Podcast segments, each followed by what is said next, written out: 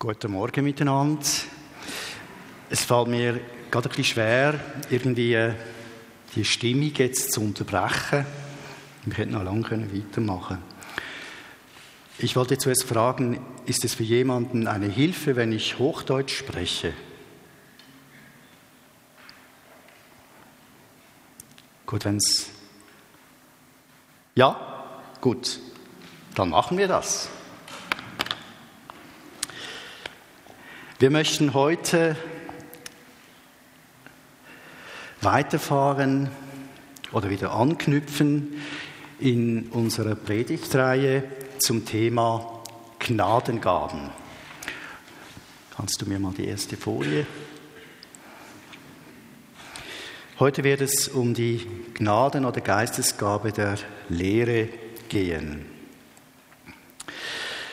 Bevor ich aber zu diesem Thema komme, möchte ich äh, einfach einen kleinen Rückblick machen auf gewisse Dinge, denn ähm, dieses Thema ist ganz wichtig. Weshalb ist es wichtig?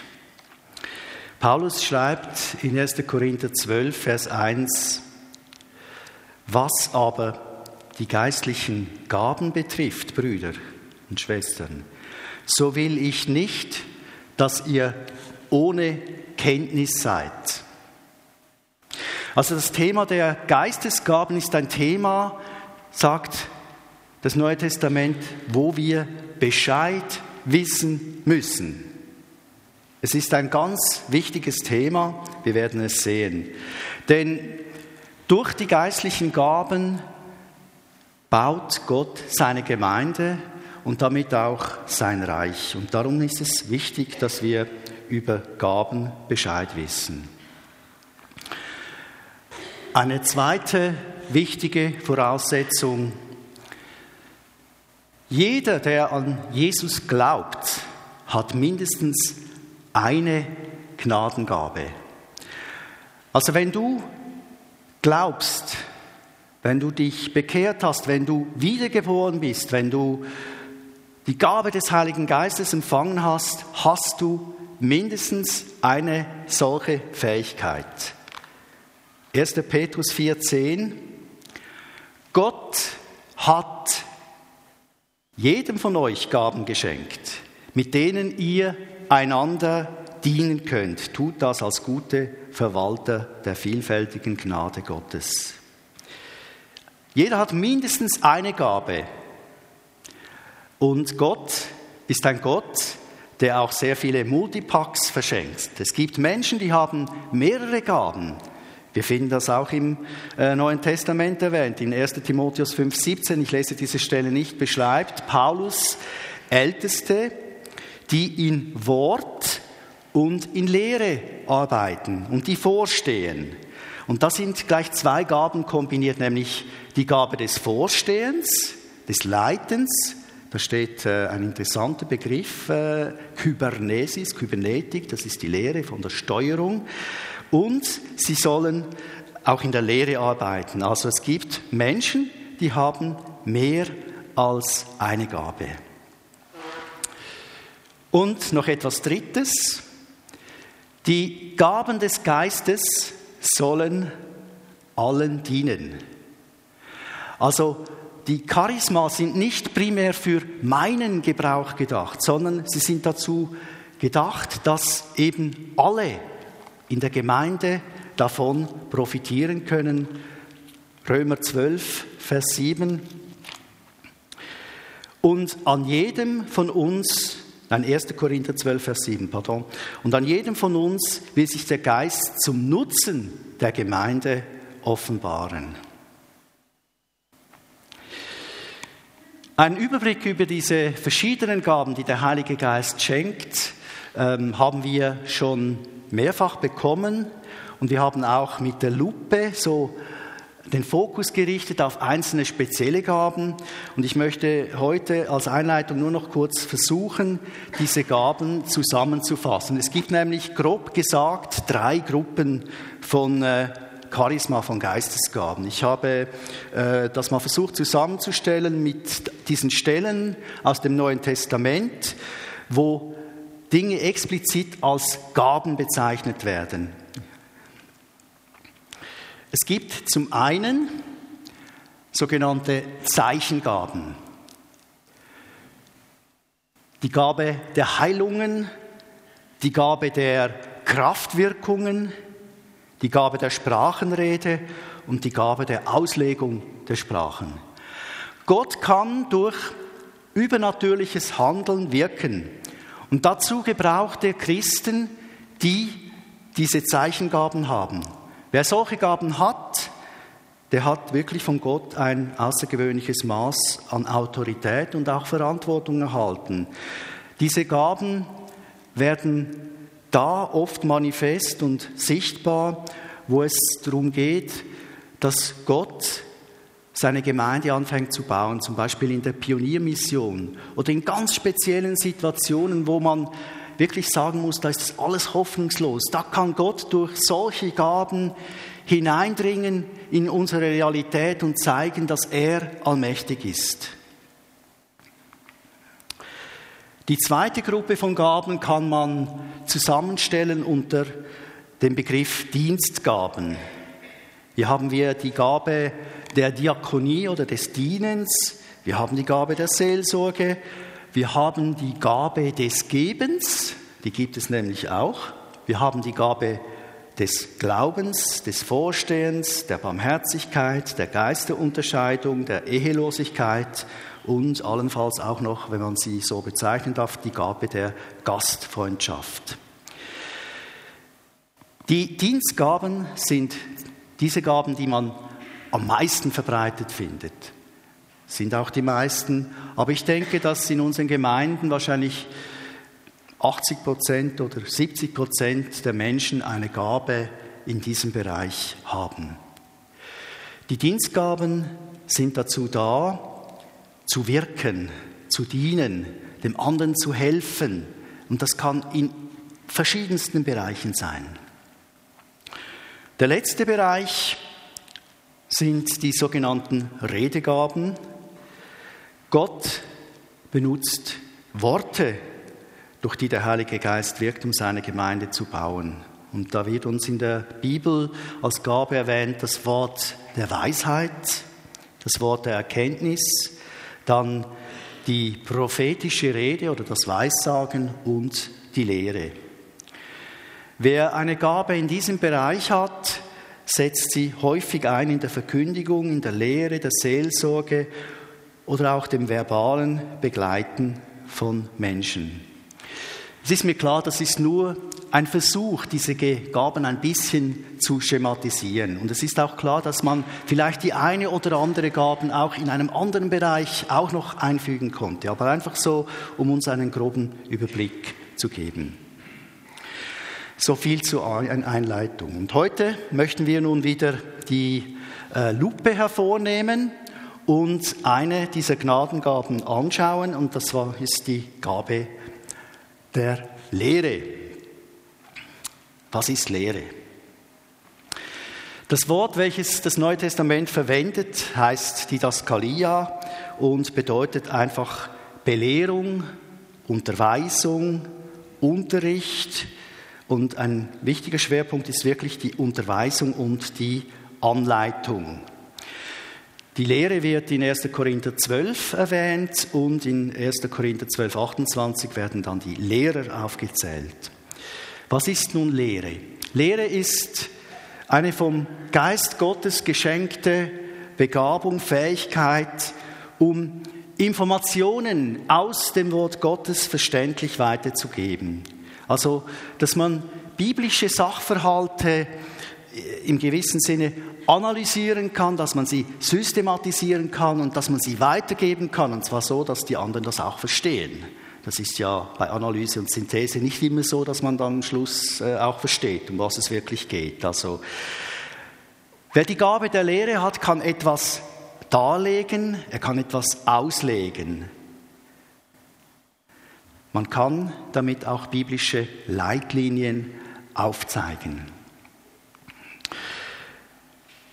Menschen, die diese Gabe haben, die können zum Beispiel auch lange irgendwie sich mit der Bibel beschäftigen.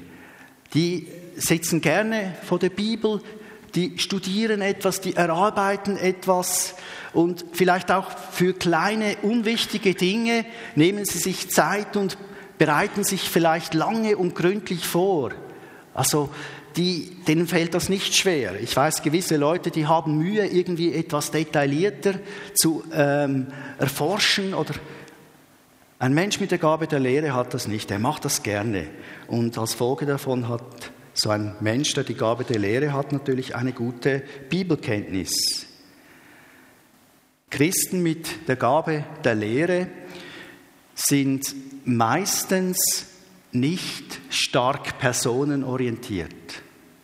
Also das sind jetzt nicht die großen äh, Partymenschen, sind auch nicht die großen Smalltalk-Menschen, sondern sie sind vielleicht mehr sachorientiert. Sie können sich schon bewegen in der Gemeinschaft, aber es ist nicht so ihr Ding, also weil sie halt sich mehr fokussieren auf das.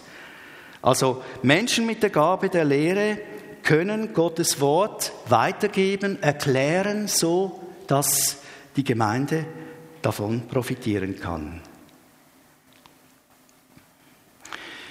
Es ist uns klar, dass diese Gabe der Lehre natürlich auch in weltlichen Zusammenhängen einen Nutzen haben kann. Aber wichtig, wenn wir von der Lehrgabe in der Gemeinde sprechen, dann geht es um mehr als eine natürliche Begabung. Diese Begabung kann nur ausgelebt und praktiziert werden, wenn die Erfüllung durch den Heiligen Geist da ist und der Heilige Geist auch die Augen öffnet. Denn Lehre im biblischen Sinn braucht immer auch eine übernatürliche Komponente, ein übernatürliches Wirken. Deshalb schreibt Paulus an die Korinther in 1. Korinther 4, Vers 20, denn das Reich Gottes gründet sich nicht auf Worte, sondern auf Gottes Kraft. Also Lehre muss immer auch durch Gottes Kraft bestätigt werden, damit es eine Auswirkung hat. Denn was ist denn das Ziel der Lehre? Das Ziel der biblischen Lehre ist nicht primär Wissen zu vermitteln. Was ist das Ziel von Wissen? Wissen soll in unser Handeln einfließen.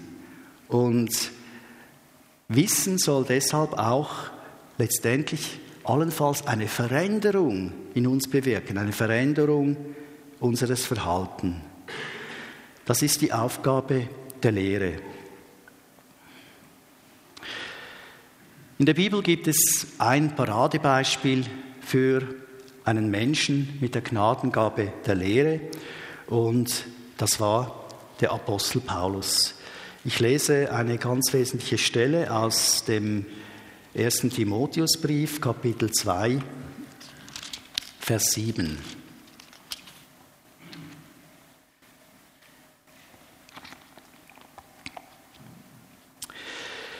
Und dafür hat er mich als Verkündiger und Apostel eingesetzt. Das ist die Wahrheit. Ich lüge nicht. Als Lehrer, der die nichtjüdischen Völker im Glauben und in der Wahrheit unterrichten soll. Also Paulus war von Jesus berufen worden, um primär für die Ethne, also für die nichtjüdischen Völker, das Evangelium zu verkünden. Wir sehen in der Apostelgeschichte, dass Paulus meistens zuerst zu den Juden gegangen ist, aber die wollten meistens nichts wissen von ihm, haben ihn rausgeschmissen und dann ist er zu den Heiden gegangen. Und Paulus hat gewusst, das ist eigentlich mein primärer Auftrag. Wer die Gabe der Lehre hat, hat auch eine Verantwortung. Denn sie haben ja den Auftrag, die Gemeinde auf die Leitlinien Gottes hinzuweisen.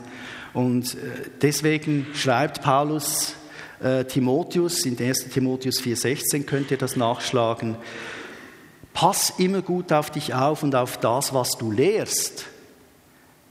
Wenn du das tust, wirst du sowohl dich selbst retten als auch die, die auf dich hören.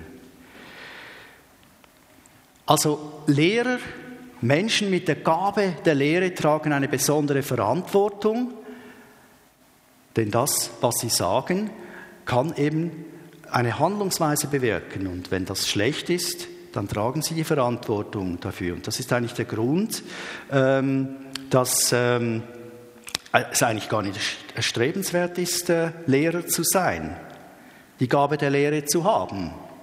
Ähm, Jakobus schreibt, äh, drängt euch nicht danach, Lehrer zu sein.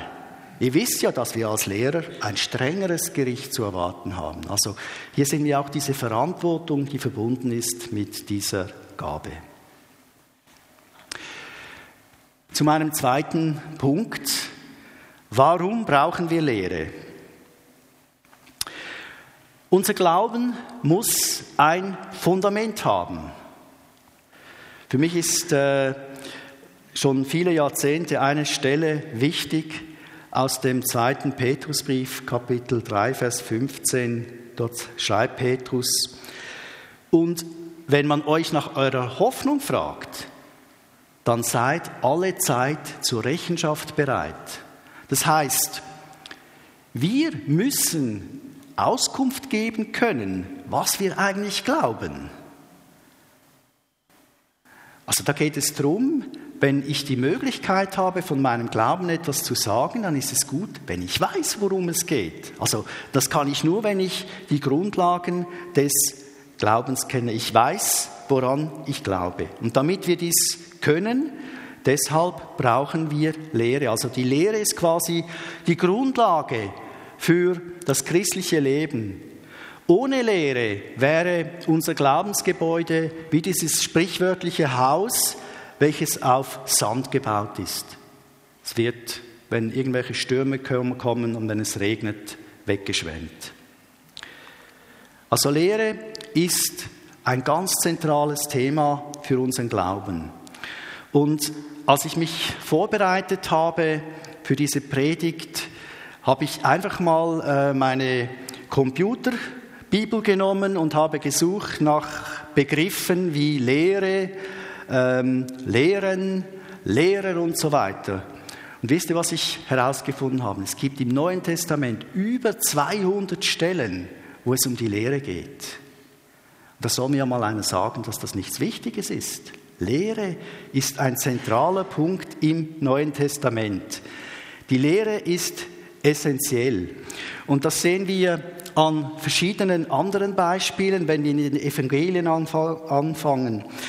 Wir kennen die Stelle, wo Jesus 5000 Menschen gespiesen hat mit zwei Fischen und fünf Broten.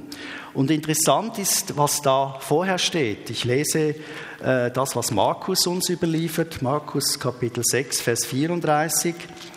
Äh, die Jünger und Jesus sind da regelrecht bedrängt worden von den Menschenmengen und da haben sie sich zurückgezogen auf ein Schiff, wollten ein bisschen Ruhe haben und da lesen wir in Kapitel 6, Vers 34, als Jesus aus dem Boot stieg und die vielen Menschen sah, ergriff ihn tiefes Mitgefühl, denn sie waren wie Schafe ohne Hirten. Da nahm er sich viel Zeit, um sie zu belehren. Also das sind Menschen, die waren wahrscheinlich schon den ganzen Tag mit Jesus zusammen und denen hat vermutlich der Magen geknurrt. Und was macht Jesus zuerst? Er macht nicht zuerst dieses Wunder. Nein, er lehrt sie. Zuerst kommt die Lehre. Also wichtiger als die körperliche Nahrung ist die geistliche Grundlage, die durch die Lehre vermittelt wird. Und dieses Thema zieht sich eigentlich durch die ganzen Evangelium und die Apostelgeschichte hindurch. Äh, entschuldigt, äh, wenn ich da jetzt einfach ein paar Stellen erwähnen muss, weil mich fasziniert das. Die, der sogenannte Missionsbefehl, den können viele von uns wahrscheinlich auswendig, Matthäus 28, 18 bis 20. Und interessant, was da im Vers 20 steht. Jesus sagt zu seinen Jüngern, lehrt sie, alles zu befolgen, was ich euch geboten habe. Also die Lehre ist auch hier ganz essentiell. Und die Lehre, die gehörte dann auch zu den vier Grundpfeilern der ersten Gemeinde in Jerusalem. Apostelgeschichte 2, Vers 42. Sie hielten beharrlich fest an der Lehre der Apostel, an der Gemeinschaft, am Brechen des Brotes und an den Gebeten. Das sind vier wesentliche Säulen der ersten Gemeinde. Und noch eine letzte Stelle, wo es wieder um die Lehre geht. Die Apostel haben ja dann diesen Auftrag wahrgenommen und das Evangelium überall herum erzählt. Das war nicht immer zur Freude aller. Und ähm, Apostelgeschichte 5, 28, ähm, da sagen die Hohepriester zu den Jüngern, wir haben euch streng geboten, in diesem Namen nicht mehr zu lehren. Und ihr? Ihr habt ganz Jerusalem mit eurer Lehre erfüllt und wollt uns für den Tod dieses Menschen verantwortlich machen. Und hier wird deutlich, Lehren ist eigentlich nichts anderes als das Evangelium weitersagen, zu evangelisieren, die Weitergabe der Grundlagen des Glaubens. Diese wenigen Stellen sollen genügen, um den Stellenwert der Gabe der Lehre in der frühchristlichen Gemeinde deutlich zu machen. Und dieses Thema zieht sich dann durch, auch durch den ganzen Rest des Neuen Testaments. Warum brauchen wir Lehre? Die Antwort auf diese Frage ergibt sich, wenn wir mal andersrum fragen. Was passiert mit einer Gemeinde, in der die Gnadengabe der Lehre nicht vorhanden ist? Oder wo sie nicht gelebt wird. Das Neue Testament warnt vor einer solchen Zeit. 2. Timotheus 4.3. Denn es wird eine Zeit kommen, da werden sie die gesunde Lehre unerträglich finden und sich Lehrer nach ihrem Geschmack aussuchen, die ihnen nur das sagen, was sie gern hören wollen. Da, wo keine gesunde Lehre mehr vorhanden ist, da entsteht ein Vakuum und dieses Vakuum, das wird gefüllt durch nicht einfach Lehre, es bleibt nicht leer, sondern da kommen falsche Lehren, da kommen Irrlehren hinein. Deswegen ist die gute oder die ähm, gesunde Lehre, wie es hier gezeichnet wird, etwas ganz Wesentliches. Also geistliches Leben muss gefördert und bewahrt werden. Dies ist ohne gesunde Lehre nicht möglich, weil sonst die maßgeblichen Orientierungspunkte fehlen. Also ohne Lehre fehlt uns eigentlich der entscheidende Kompass, der uns die Richtung zeigt in den Stürmen unseres Lebens. Ohne Lehre sind wir alle bedroht durch unseren persönlichen Egoismus, verdrehte Wertmaßstäbe der Gesellschaft. Es gibt tausend Kleinigkeiten, die uns dann auf den falschen Weg bringen. Und deshalb brauche ich Menschen, die mir die Lehre weitergeben, die mir das Wort Gottes verkündigen. Das kann in der Predigt sein, das kann auch persönlich im Gespräch sein, wo mich jemand aufmerksam macht, du, aber in der Bibel steht doch das und das, wie sieht das aus? Sie sollen mich nicht nur bestätigen, sie dürfen und sollen mich auch zurechtweisen, korrigieren. Das ist nicht immer angenehm, aber lebenswichtig. Lassen wir uns etwas sagen. Was ist nun der Inhalt der Lehre? Im Zeitalter der ersten Gemeinden knüpfte die Lehre am Alten Testament an. Darauf basierend haben die ersten Christen den Heilsweg Gottes aufgezeigt. So tat es Jesus. Ähm, ich mache noch einmal eine kleine Tour d'Horizon mit euch durch die Bibel ähm, oder vor allem das Neue Testament.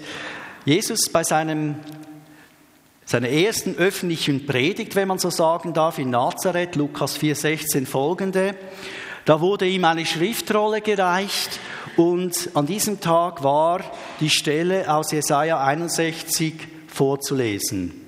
Und da steht, der Geist des Herrn ruht auf mir, weil er mich gesalbt hat. Er hat mich gesandt, Armen die gute Botschaft zu bringen und Gefangenen die Freiheit. Ich soll Blinden sagen, dass sie sehen werden und Zerbrochenen, dass sie frei werden von Schuld. Und dann sagt Jesus, nachdem die Schriftrolle wieder zusammengerollt wurde, diesen einen entscheidenden Satz. Heute ist dieses Schriftwort in Erfüllung gegangen. Also Jesus basiert seine Wirksamkeit auf dem Alten Testament. Und diesen Gedankengang sehen wir immer wieder im Neuen Testament, dass Neue Testament proklamiert, dass das Evangelium bereits im Alten Testament angekündigt wurde. Ein zweites äh, Beispiel, welches wir vermutlich auch alle kennen, ist äh, in Apostelgeschichte 8:26 zu finden. Die Geschichte von Philippus und dem Finanzverwalter der äthiopischen Königin. Dieser Äthiopier war nach Jerusalem gereist und hatte sich dort vermutlich eine Schriftrolle des äh, Propheten Jesaja äh, gekauft. Das war nicht ganz so einfach, vermutlich. Ähm, das war auch teuer. Auf jeden Fall, er hatte eine Schriftrolle des Jesaja. Und nun liest er auf der Rückfahrt darin, äh, Apostelgeschichte 8, 32, da, da liest er Jesaja 53, Vers 7. Er hatte gerade folgenden Abschnitt gelesen. Er wurde wie ein Schaf zum Schlachten weggeführt und wie ein Lamm, das beim Scheren stumm ist, kam kein Klagelaut aus seinem Mund. Der Äthiopier versteht nur Bahnhof. Er hat keine Ahnung, was das bedeutet. Und Gott hat Philippus zu diesem Mann in die Wüste geschickt. Und was macht Philippus? Apostelgeschichte 8, Vers 35. Da begann Philippus zu reden. Er knüpfte an dieses Schriftwort an und erklärte dem Äthiopier das Evangelium von Jesus. Also auch hier, die Quelle und Inhalt der Lehre ist die Heilige Schrift. Und da es damals das Alte Testament nur gab, das Neue war erst im Entstehen, basiert es auf dem Alten Testament. Äh, noch eine Stelle, die das unterstreicht, 2 Timotheus 3, 14 bis 17.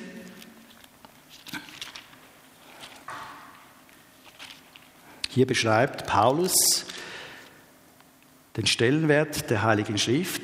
Er sagt zu Timotheus, du aber bleibe in dem, was du gelernt hast und wovon du völlig überzeugt bist, da du weißt, von wem du gelernt hast und weil du von Kind an die Heiligen Schriften kennst, die imstande sind, dich weise zu machen zur Errettung durch den Glauben, der in Christus Jesus ist. Die ganze Schrift ist von Gott eingegeben und nützlich zur Lehre, zur Überführung, zur Zurechtweisung, zur Unterweisung in der Gerechtigkeit, damit der Mensch Gottes vollkommen sei, für jedes gute Werk ausgerüstet. Diese Beispiele zeigen deutlich, dass die Grundlage der Lehre das Wort Gottes ist. Die ersten Christen basierten primär auf dem Alten Testament, aber es kommt dann noch mehr dazu. Die ersten Christen konnten ableiten, dass sogar der Tod und die Auferstehung von Jesus im Alten Testament vorausgesagt wurden. 1. Korinther 15, 3 bis 4, für die, die das nachschlagen möchten. Also zur Inhalt der Lehre gehört das Alte Testament und dann sehen wir, dass nach und nach auch die Lehre dazugekommen ist, die sie durch Augen- und Ohrenzeugen des Lebens Jesu überliefert haben, die Apostel. Wir haben in äh, Apostelgeschichte 242 den Begriff Lehre der Apostel gelesen. Das waren ja diese Augenzeugen und Ohrenzeugen und sie haben das weitergegeben. Also es ist quasi eine Fortführung. Das heißt, dass auch die Überlieferungen der Apostel als Kerninhalte des Glaubens verkündet wurden. Und diese Lehren wurden dann mit jüdischer Gründlichkeit überliefert, tradiert und nach und nach auch aufgeschrieben. Und dies haben wir heute gesammelt als Neues Testament. Wir sehen das äh, auch im Neuen Testament, dass Paulus zum Beispiel erwartet hat, dass die Briefe, die er an Gemeinden geschrieben hat, auch gelesen werden und dass man die anderen Gemeinden weitergibt. Also, die Grundlage der Lehre ist die Heilige Schrift, Altes und Neues Testament. Zum vierten Punkt, wie fördern wir Lehre? Wo kann und soll die Gabe der Lehre praktiziert werden? Wo geben wir der Lehre Raum? Ist Lehre nur etwas für äh, spezielle Lehrveranstaltungen? Lehr nicht mit zwei E, sondern eben mit EH. Nein. Ich denke, es ist klar, worauf es herausgeht. Weil die Lehre eine zentrale Grundlage des christlichen Glaubens ist, gehört sie auch ins Zentrum des Glaubens. Sie gehört auch in den Gottesdienst. 1. Korinther 14, Vers 26 ist hier eine ganz, ganz essentielle Stelle. Da schreibt Paulus, wenn ihr zusammenkommt, hat jeder von euch etwas. Einen Psalm, eine Lehre, eine Offenbarung, eine Sprachenrede, eine Übersetzung. Alles muss dem geistlichen Aufbau der Gemeinde dienen. Das Neue Testament überliefert uns nur wenig darüber, wie die Gottesdienste der ersten Christen inhaltlich ausgesehen haben. Aber hier wird explizit erwähnt, dass neben den anderen Punkten auch die Lehre dazu gehört hat. Also Lehre ist ein Bestandteil und muss ein Bestandteil des Gottesdienstes sein. Also eine Predigt, die soll also nicht nur gute Geschichten und an die Seele rührende Beispiele enthalten. Die sind auch wichtig. Eine Predigt muss immer auch Lehre über die Wahrheiten der Bibel beinhalten.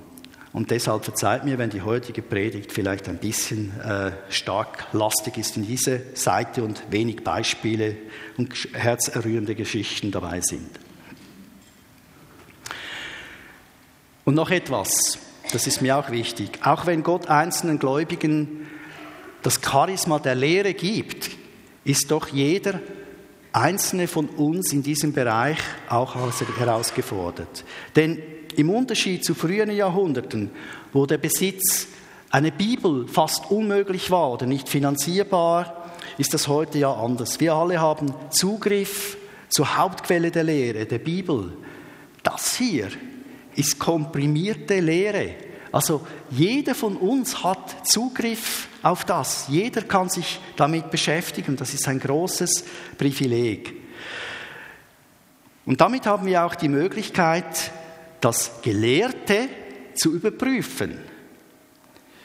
Wir dürfen uns hier die Christen in der Stadt Beröa zum Vorbild nehmen. Von diesen heißt es in Apostelgeschichte 17,11, dass sie zwar das von Paulus und Silas gelehrte Evangelium bereitwillig aufnahmen, aber dann heißt es, dass sie täglich die heiligen Schriften studierten, um zu sehen, ob das, was Paulus lehrte, wirklich auch zutraf. Also ähm, das, was in einer Predigt gesagt wird, das sollen wir prüfen und das dürfen wir prüfen. Wir dürfen das auch in Frage stellen. Noch ein weiterer Punkt. Lehre liegt immer auch ein Stück, weit im, ein Stück weit im Bereich der Eigenverantwortung. Es braucht auch eine persönliche Vertiefung. Ich möchte deswegen auch eine Lanze brechen für das persönliche Bibelstudium. Denn wie ich erwähnt habe, hier drin haben wir komprimierte Lehre. Und es kann sehr bereichernd sein, wenn man eben zum Beispiel einfach mal einen Begriff aus der Bibel nimmt und wenn du einen äh, Computer hast mit einer Bibel drauf oder ein Smartphone, suche mal nach diesem Begriff und lies einfach mal eine Stelle nach der anderen. Und ich garantiere dir, die werden die Augen geöffnet. Du wirst Erkenntnis erlangen. Das kann sehr bereichernd sein. Also Lehre braucht eine persönliche Vertiefung. In diesem Zusammenhang erinnere ich auch an die Stelle aus Psalm 1, Vers 2. Glücklich zu preisen ist derjenige, der seine Lust hat am Gesetz des Herrn und über sein Gesetz nachdenkt, Tag und Nacht. Und dieses Wort Nachdenken, das ist so, ähm, wird auch verwendet für das ähm, Geräusch, welches ein Tier hat, wenn es irgendwie am Essen ist und so. Also einfach dieser Art.